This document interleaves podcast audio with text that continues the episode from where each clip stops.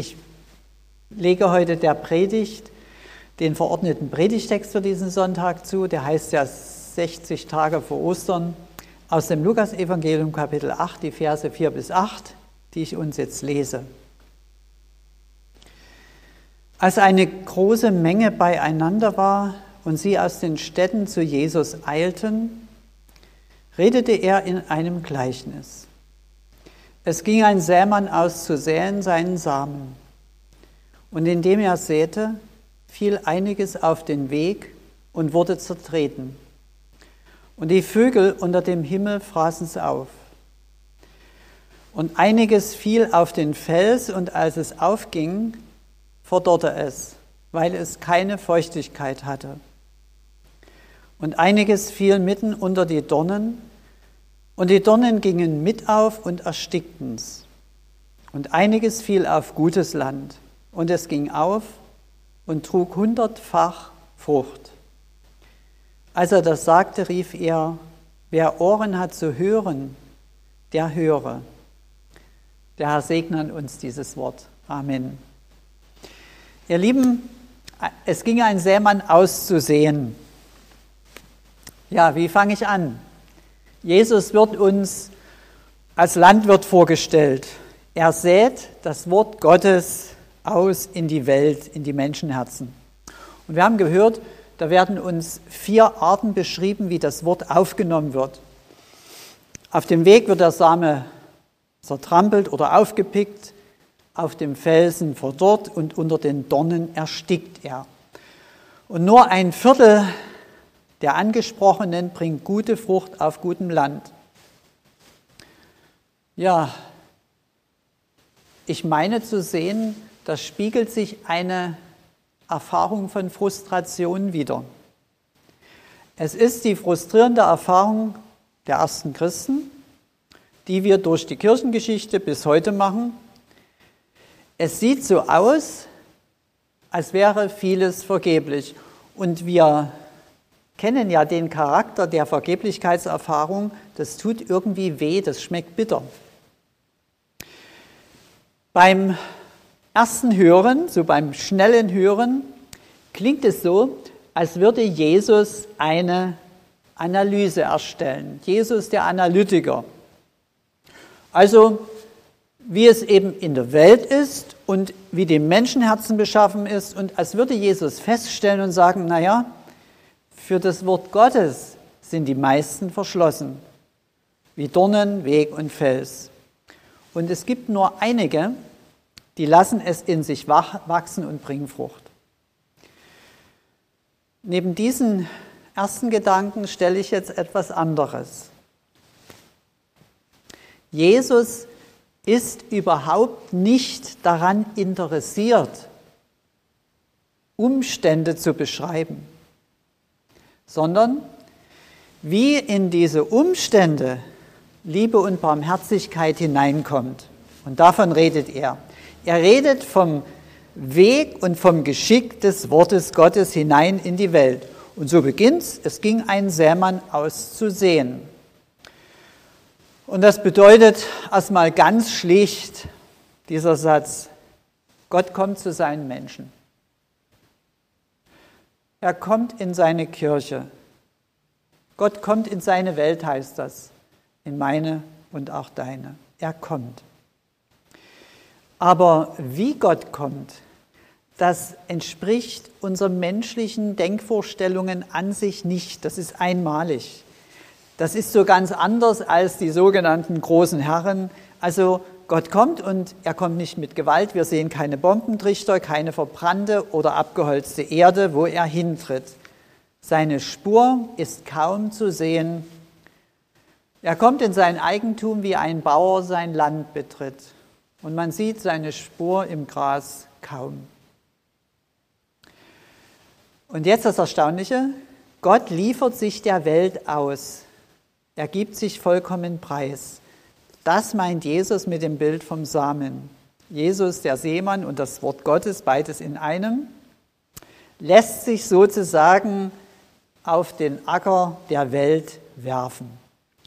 Und wir hören, wie es dazugeht in der Welt. das ist nicht nur gefährlich, sondern es ist zumeist auch aussichtslos. Hier wird uns berichtet, vielfältig sind die Bedrohungen für das kleine Samenkorn, die Umstände sind äußerst ungünstig und es scheint, als würde die Bestimmung, dass der Same wurzelt und wächst, vereitelt. Und wir sehen, Gott kommt so in die Welt, dass er nicht gegen die Umstände kämpft, sie verändert, sondern dass er sich ganz hineingibt. Dieser Gedanke beschreibt die völlige Selbsterniedrigung Gottes, dass er so schwach wie ein Samenkorn und so angewiesen wie ein kleines Kind eben sein Wort er selbst als Same in die Welt kommt. Und nun äh, hören wir, der Same, der kann zertreten, erstickt, am Wachstum gehindert werden. Die Hindernisse sind so groß, dass die, die Lage in der Welt so aussichtslos, dass der normale Erfolg des Wortes Gottes der Misserfolg ist. Und doch, das ist das Wunder und das Geheimnis, geht der Same auf. Gut, das so als erster Teil. Also, das Evangelium berichtet, Gott kommt in seine Welt und sein Kommen ist Hingabe und, ich setze etwas dazu, und bringt Gnade. Und darüber möchte ich jetzt sprechen. Mit der Gnade hat es was. Und sie zu begreifen ist nicht einfach. Ich begreife Gnade erst, wenn ich sie selber erfahre. Und in diesem biblischen Wort ist eine Gnadenerfahrung gleichsam eingewickelt. Das liegt darin, dass es, es ging ein Seemann auszusehen, nicht einfach nur heißt, Gott kommt in die Welt, sondern die Gnadenerfahrung, die sich beginnt zu öffnen, heißt, Gott kommt in deine Welt. Also der Acker ist nicht nur die Menschheit, sondern der Acker bist du. Der Acker ist dein Herz. In diesem Sinne ist es fast wie ein Vier-Augen-Gespräch. Jesus spricht seelsorgerlich mit uns durch dieses Wort. Und er redet und er nimmt uns damit hinein in seinen Traum, in seine Arbeit, in sein Ringen und Sorgen für uns. Und während er redet, zeigt er uns den Zustand des Herzens, deines und meines Herzens. Er zeigt ihn uns so, indem er sein Wort hineinsät. Also er zeigt ihn nicht moralisieren, sondern er gibt sich selber hinein. Es fällt gleichsam durch Jesus Licht ins Dunkel. Hier Samen in die Erde. Und nun, bemerkenswert ist, dass Jesus nicht sagt, zufällig fiel ein bisschen auf den Weg und ein bisschen unter die Dornen. Das wäre ja gar nicht erwähnenswert. Jeder Bauer weiß, dass ein Teil des Saatgutes irgendwie verloren geht auf dem Transport oder ja. Aber hier ist ganz deutlich, es ist ein entscheidender Punkt in diesem Gleichnis, der Anteil, der auf den Weg fällt, die, unter die Dornen, den Felsen, dieser Anteil ist erwähnenswert. Das merken wir schon, wenn wir die Worte betrachten. Immer nämlich gebraucht Jesus dazu das gleiche Wort. Also der gleiche Anteil. Einiges fiel auf dem Weg. Einiges fiel auf den Fels. Einiges unter die Dornen. Einiges auf gutes Land. Und man kommt bei diesem Gedanken sehr schnell zu dem Schluss, was ist denn das für ein Bauer? Äh, wie verschwenderisch ist denn der? der scheint ja gar nicht auf Vermehrung aus zu sein, sondern auf Verteilung. Und diesen Gedanken halten wir mal fest. Gott ist nicht auf Gewinn aus, sondern auf Antwort. Und damit muss an jede Stelle das Korn hin, nicht nur aufs gute Land. Es stimmt, ja, Gott investiert, ich rede gerade von der Gnade, Gott investiert an die aussichtslos erscheinenden Stellen unseres Herzens genauso viel wie dort, wo es hell und gut und vielversprechend aussieht. Und nun sehen wir, Gott scheitert. Gott beißt sich am Menschenherzen die Zähne aus. Ich höre darin Trauer und Schmerz. Das heißt, in einem seelsorgerlichen Gespräch mit Jesus teilt er uns seinen Schmerz, seine Trauer mit. Das kann man gut unter, in einem Vier-Augen-Gespräch machen. Und in dem Gleichnis wird erzählt, Gott muss auf seinem Weg mit seinen Menschen den bitteren Kelch der Vergeblichkeit trinken, Herzblut geben, aber es scheint umsonst. Und darin sehe ich hinter der Trauer, die Gott hat, wie tröstlich der Umgang Gottes mit uns ist. Also er kommt zu dir und zu mir und legt uns sein Wort ins Herz. Und nun schauen wir mal wohin. Da wird berichtet, zuerst legt er es auf den Weg. Das heißt doch, Jesus stellt sich mir in den Weg. Mein Weg. Das ist doch meine Geschichte. Das sind doch meine Gewohnheiten. Jesus begibt sich so zart und verletzlich eben wie ein Samenkorn auf die Trampelpfade meines Herzens und in den Wildwechsel meiner Gefühle. Und er bittet damit fast stumm, sieh, auch hier ist Wachstum möglich. Lass mich doch Wurzel fassen. Gut, wir lesen, was geschieht.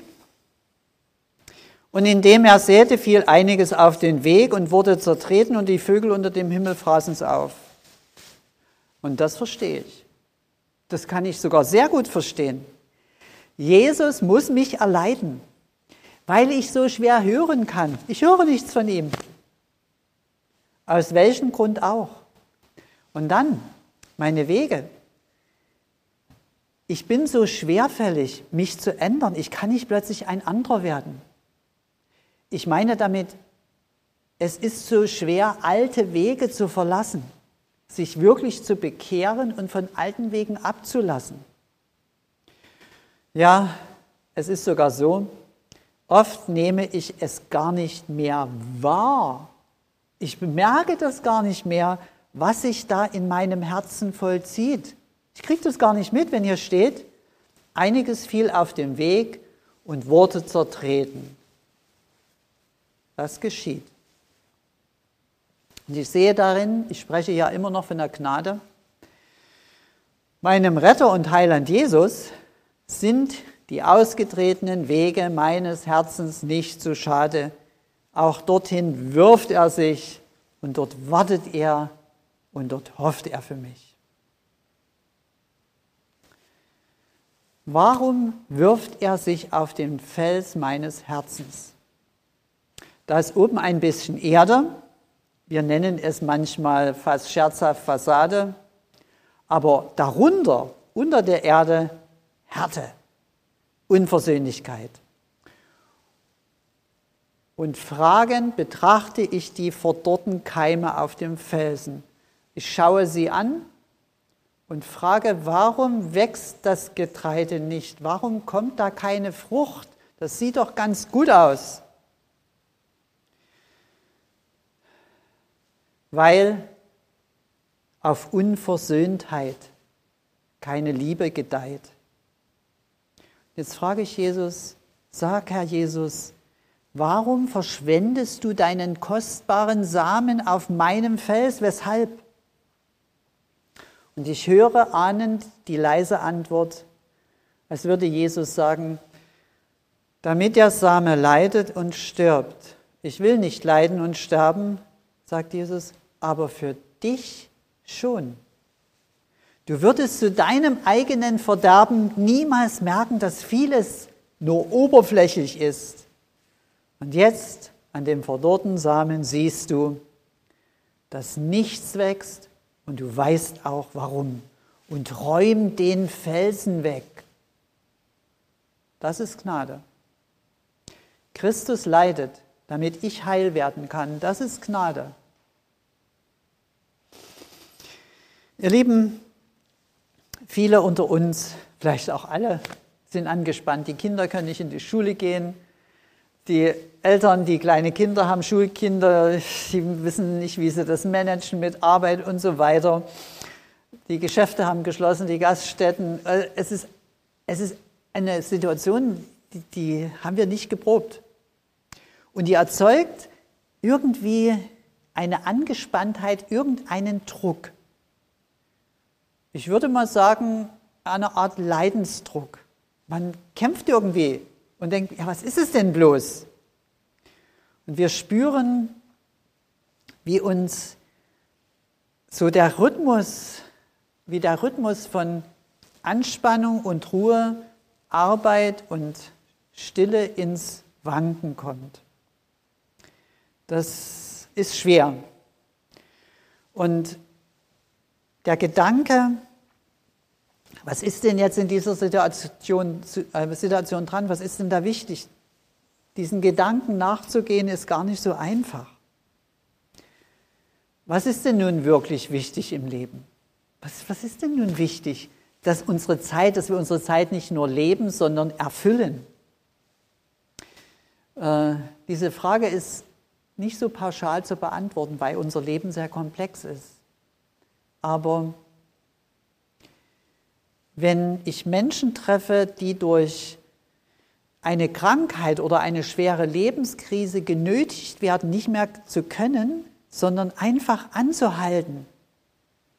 Ich habe den Satz schon oft gehört, Herr Pfarrer, jetzt liege ich hier und plötzlich weiß ich, was wirklich zählt und wichtig ist.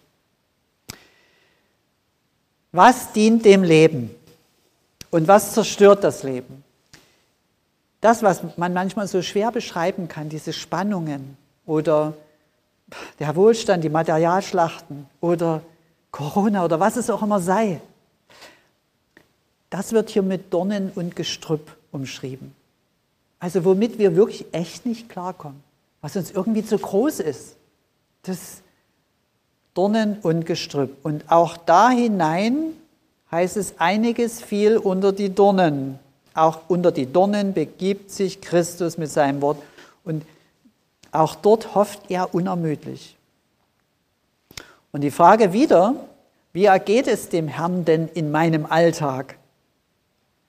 Und da ist der knappe Bericht so, und einiges fiel unter die Dornen. Also ich spreche jetzt von dem Schicksal, das Jesus in unserem Alltag leidet. Und einiges fiel unter die Dornen. Und die Dornen gingen mit auf und ersticken's. Ich glaube, es geht uns auf, was Gnade ist. Gnade, das ist, dass Jesus gegenwärtig und da ist. Und zwar in allen Lebenslagen. Er ist da in allen unseren Herzenszuständen. Er ist da und hofft und hofft und hofft für uns. Und jetzt die Frage, ob wir das auch wahrnehmen ein letztes. Gottes Gnade ist noch umfassender. Hier lesen wir, er beackert mich praktisch. Das bedeutet, alles überlässt er mir doch nicht.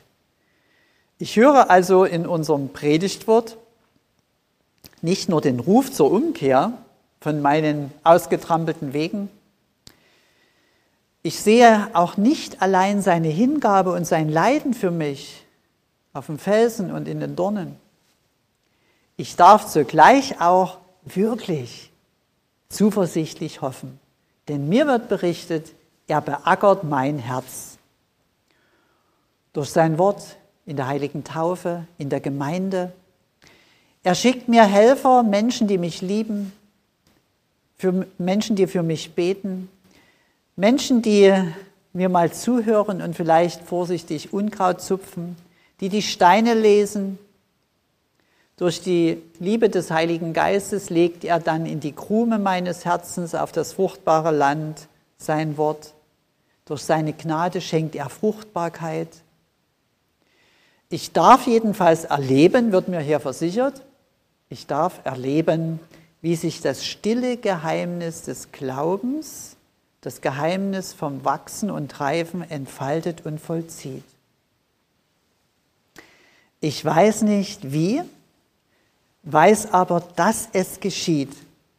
Dies ist ein großes Versprechen über deinem und meinem Leben. Das ist jetzt sein Versprechen. Und einiges fiel auf gutes Land, und es ging auf und trug hundertfach Frucht. So, alle, die zuhören, sagen, schöne Predigt, jetzt könnt ihr Pfarrer Amen sagen. Passt eigentlich das Amen? Dass man sagt, trug hundertfach Frucht und ja, das ist ein guter Predigtschluss. Genauso wird Gott nach seiner Verheißung an mir, an dir und an seiner Kirche handeln.